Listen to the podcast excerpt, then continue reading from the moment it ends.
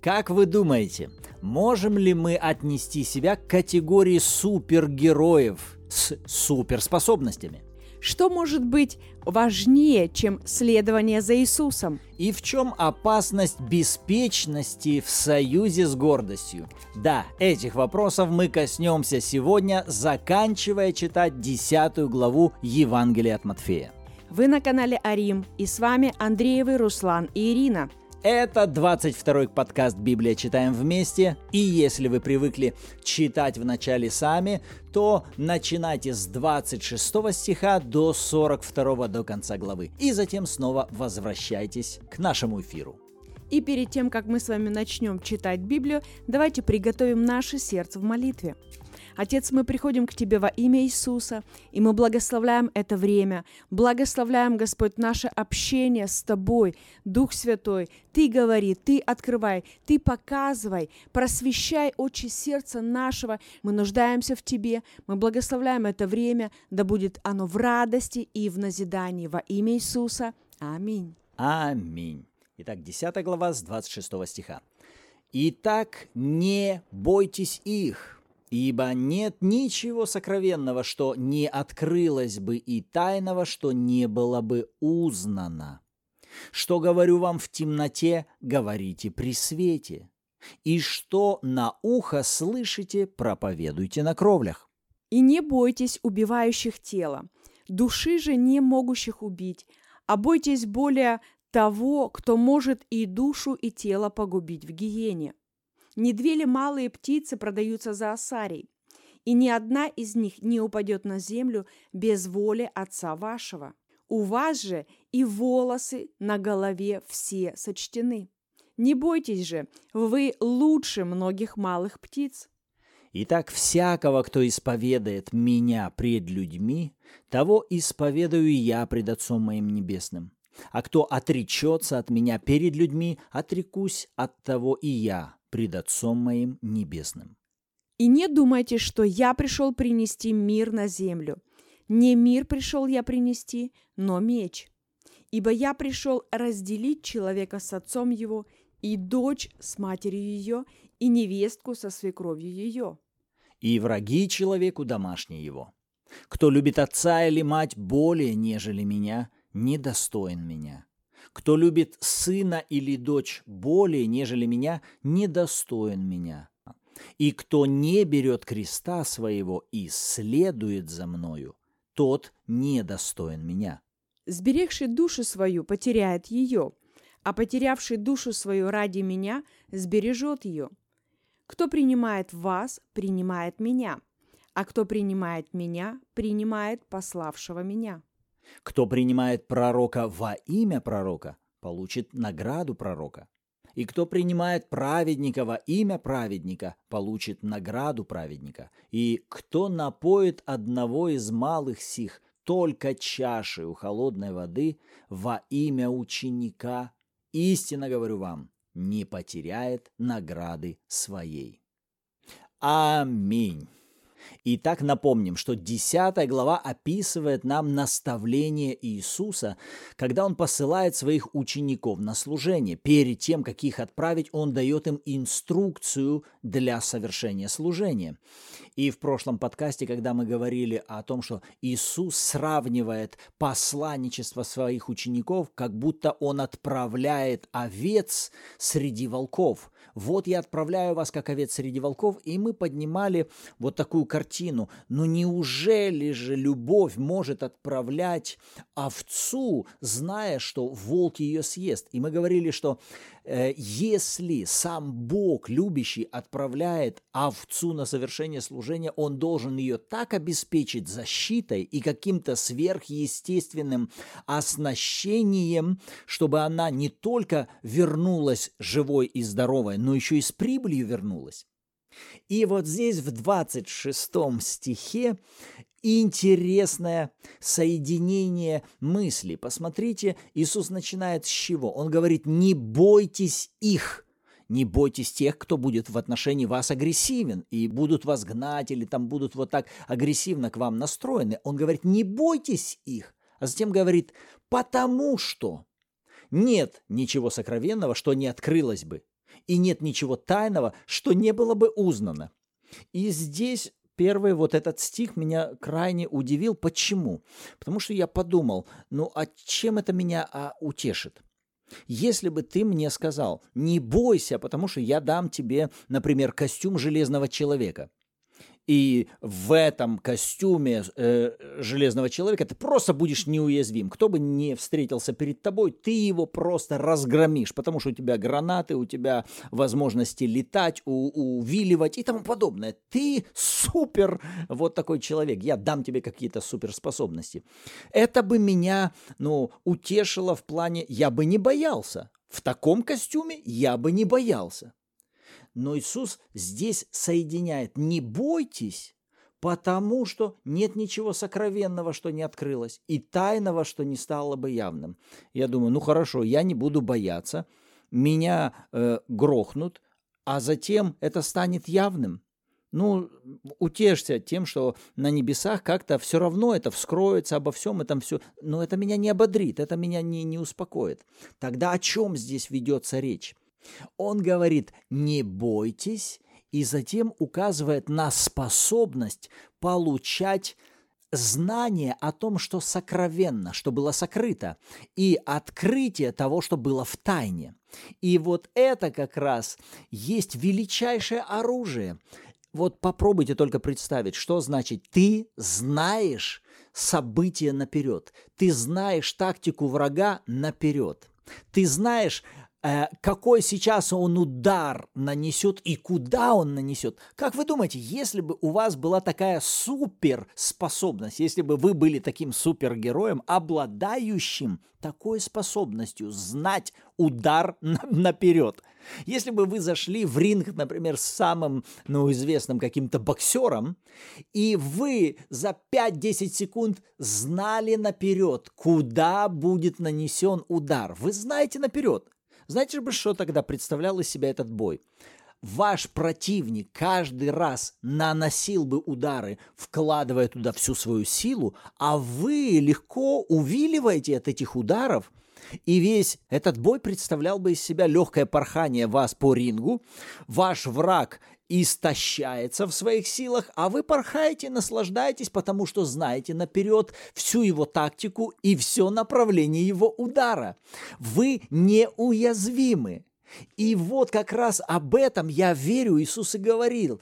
Потому что когда мы смотрим на того же Иисуса, то мы можем видеть, вспомните начало Евангелия от Матфея, когда Иисус только рождается, Он еще ничего не может сам делать или каких-то решений принимать по перемещению, а Бог уже показывает действие этого дара предузнания – он говорит э, Иосифу и Марии, отсюда выходите, потому что сюда будет нанесен удар.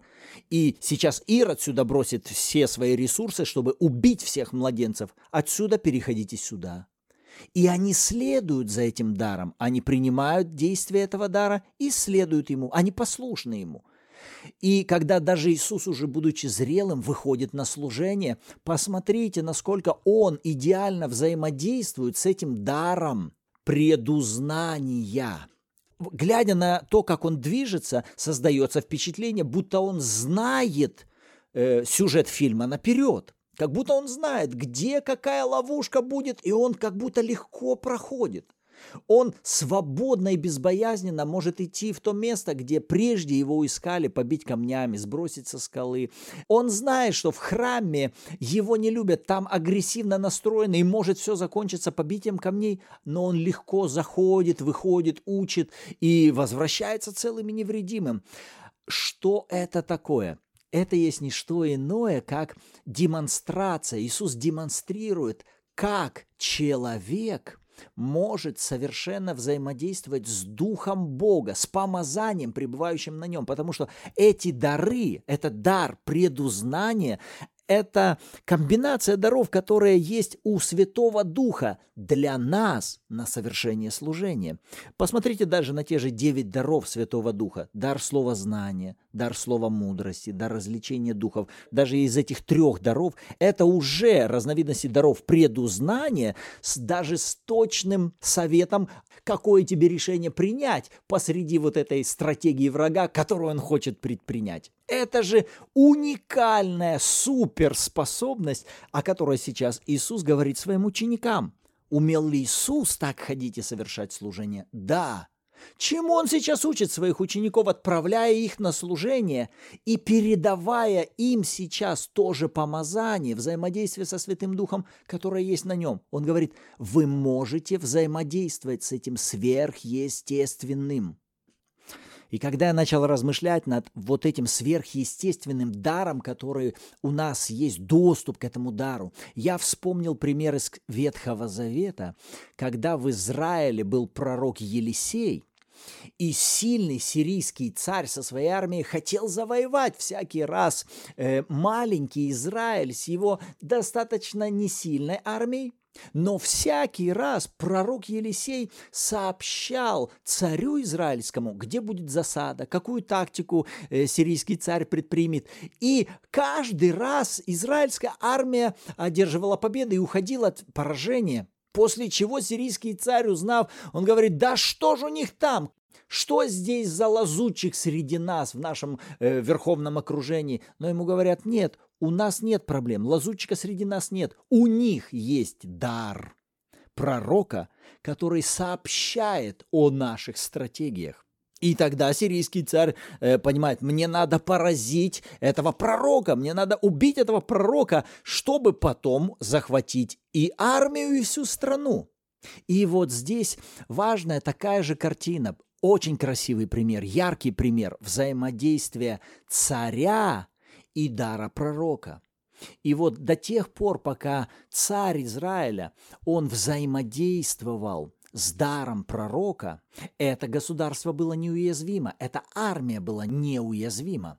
Но дьявол со своей стороны понимал, мне надо сделать все возможное, чтобы в Израиле не осуществлялось сверхъестественного взаимодействия правящей позиции царя со сверхъестественным служением дара пророка, который может давать вот эти предузнания.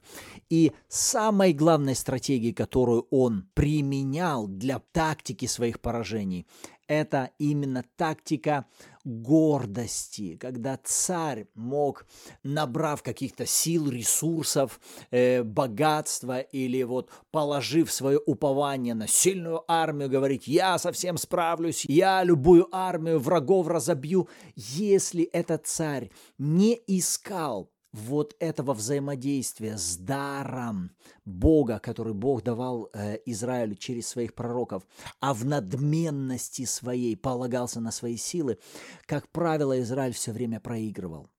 Даже если мы посмотрим на великого царя Давида, когда он э, в своем смирении всякий раз взаимодействует с Господом, полагается на Господа, он неуязвим, он побеждал армии народы.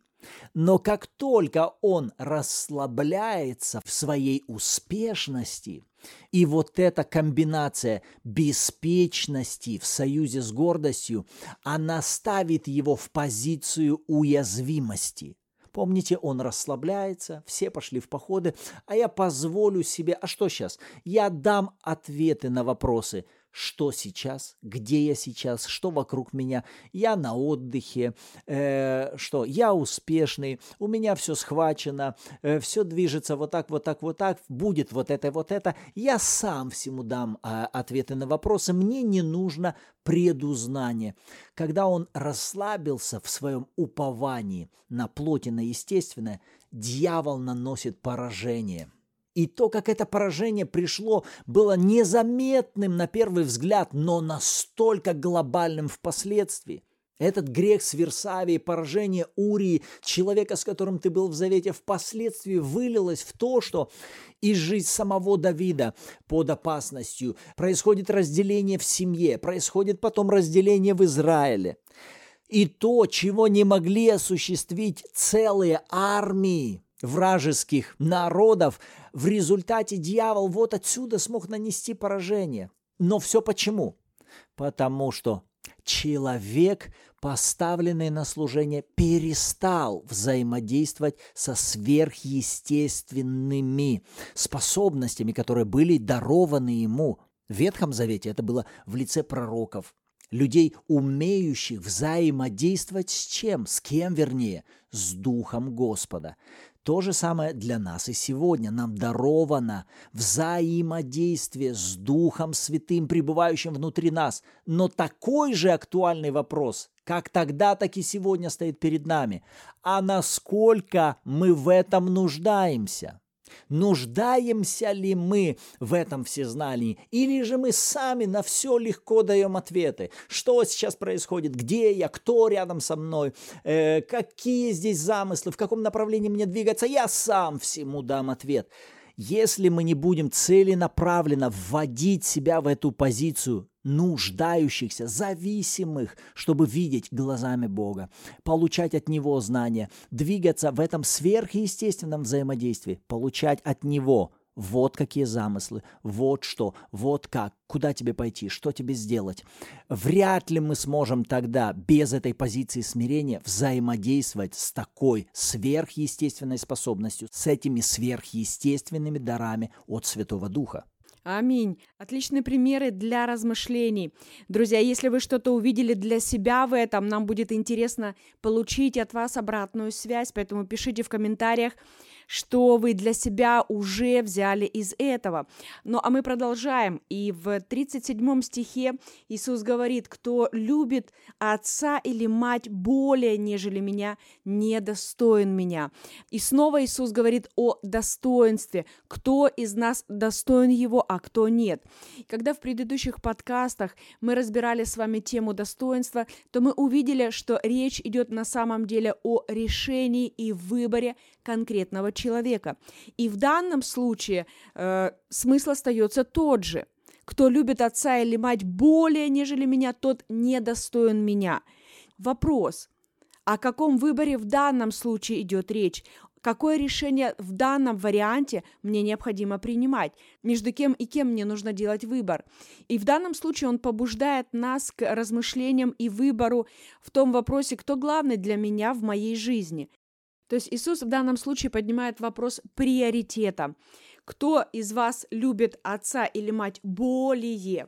И вот это слово «любит» в данном случае это любовь филио, то есть дружеская любовь, которая также означает привязанность. И мне понравилась эта мысль привязанность. То есть он говорит, что если ты кому-то из своих близких людей, кого ты очень сильно любишь, имеешь настолько сильную привязанность, что их мнение становится более важным, чем мое мнение, то тем самым ты делаешь выбор, ты принимаешь решение их мнение ставить на более важное в приоритете, нежели мое мнение. Мнение мужа в приоритете мнению Иисуса. Мнение сына или дочери важнее, чем мнение э, того, что Слово Божье говорит об этой ситуации. Он говорит, если ты имеешь привязанность к этому больше. И вот тут я вспоминаю вот эту важную мысль, которую мы несколько раз озвучивали в предыдущих подкастах. Вопрос, чему я позволяю быть верховным авторитетом моей жизни. Потому что э, его никто не может установить, кроме самого человека кого мы поставим в позицию верховного созерцания. Вот это мнение, этой личностью я восхищаюсь, или вот это я ставлю в позицию приоритета номер один. Это делает только сам человек, даже Бог этого сделать не может. Бог может давать советы. Дьявол тоже этого сделать не может. Дьявол может подбрасывать идеи, показывать варианты, но утвердить и возвести что-либо в позицию верховного авторитета, это может делать только сам человек. И этим может быть что угодно, даже самое хорошее. Ребенка можно возвести в позицию верховного авторитета и сделать его идолом. Мужа можно возвести в позицию верховного авторитета и сделать своим идолом. И вот в этом опасность. Дети – это хорошо. Муж, жена – это хорошо. Но если они становятся для нас – в категорию пункта номер один. Вот где опасность, почему Бог и говорил, да не будет у тебя никаких идолов, никого. Только я должен находиться у тебя в пункте номер один, в приоритете номер один. Абсолютно верно. То, кому я позволяю быть верховным авторитетом моей жизни, тот человек та личность и будет направлять мои решения, мои реакции, мое отношение, мои слова, мои действия.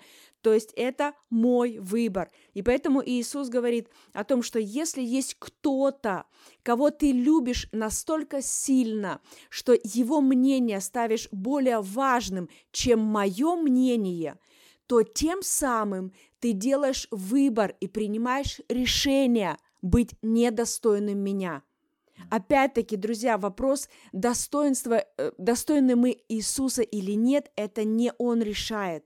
Это мы решаем. И он достаточно ярко и однозначно дает нам снова и снова это понимание.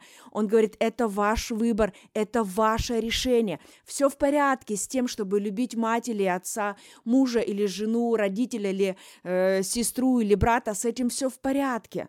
Но вопрос в том, чтобы нам не позволять их мнению становиться более важным, значимым и весомым для нас, чем мнение Иисуса, чем то, о чем говорит для нас Слово Божье. И вот здесь как раз эта мысль продолжается в 38 стихе, но Иисус почему-то переходит к кресту. Он говорит о приоритетности, а заканчивает брать крест свой и следовать за мной. И он также опять повторяет «достоин меня». Кто не берет крест свой и следует за мной, недостоин меня. О, это такая популярная тема среди христианства. Потому что вопрос касается, а что означает этот символ «взять свой крест»? Как это следовать за Иисусом, беря свой крест и без креста? Потому что Иисус говорит, вы можете следовать за мною. И так – и так, и с крестом, и без креста. И вот здесь, вообще-то на минуточку, давайте мы остановимся и увидим, что речь идет о тех людях, кто уже следует за Иисусом. Это уже чего-то стоило им, тем людям, которые следовали буквально физически за Иисусом, когда Он совершал свое служение здесь, на этой земле, им это реально чего-то стоило. Они должны были оставить свои дома, свои семьи, кто-то оставил свою работу или свой бизнес. Однозначно они должны были пожертвовать какими-то своими планами. Ну да, это же не просто как сегодня. Включил YouTube, и ты смотришь прямую трансляцию, и тебе это особо-то ничего не стоит. Ты можешь это на ходу делать, даже не отключаясь особо от э, своих повседневных дел. Тогда тебе надо было оставить кучу работы, всего куда-то отправиться пешком или на своем верблюде или на осле, чтобы послушать проповедь Иисуса или посмотреть, что, что он там делает, а тем более еще последовать за ним. Это днями надо было делать, недели на это отдавать, если не месяцы. Это, это все равно, что прямо сейчас вам надо будет три с половиной года или даже хотя бы полгода путешествовать. Вы просто начинаете куда-то ехать, путешествовать по Европе или в Америку или еще куда-то. Вам нужно обеспечивать проезд, вам нужно подумать о питании, вам нужно подумать о многих-многих разных моментах, и это вклады с вашей стороны. То есть мы говорим о том, что уже одно только следование за Иисусом это дорогого стоит. Это реально стоит дорого, это стоит жертвы. А теперь у нас вопрос, то есть мы определили категорию людей, о которых мы сейчас говорим. Это уже люди, которые заплатили реально хорошую цену. Они следуют за Иисусом. Уже здесь аплодисменты, уже здесь хорошие оценки, отличные баллы. Они следуют за Иисусом. Но вопрос, что может быть круче – того, что человек просто следует за Иисусом. Есть что-то еще лучше, есть высший балл, есть высшая ступенька, есть новый уровень. И вопрос, что это? То есть, если в этом уравнении не будет такой составной, как несение своего креста, то это уравнение в результате закончится недостоин меня. А значит, все те усилия и жертвы, которые были со стороны человека, чтобы следовать за ним, они окажутся напрасными. Потому что в итоге, если он окажется недостойным, то все это было напрасно.